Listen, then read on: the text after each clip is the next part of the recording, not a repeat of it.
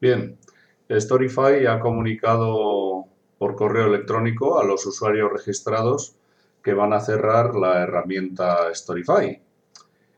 Y antes de que eso ocurra, bueno, pues ya he encontrado una herramienta similar, se llama Wakelet, pero no hace exactamente el mismo servicio. Entonces, en este post eh, pretendo explicar un poco las diferencias que tiene una herramienta y otra.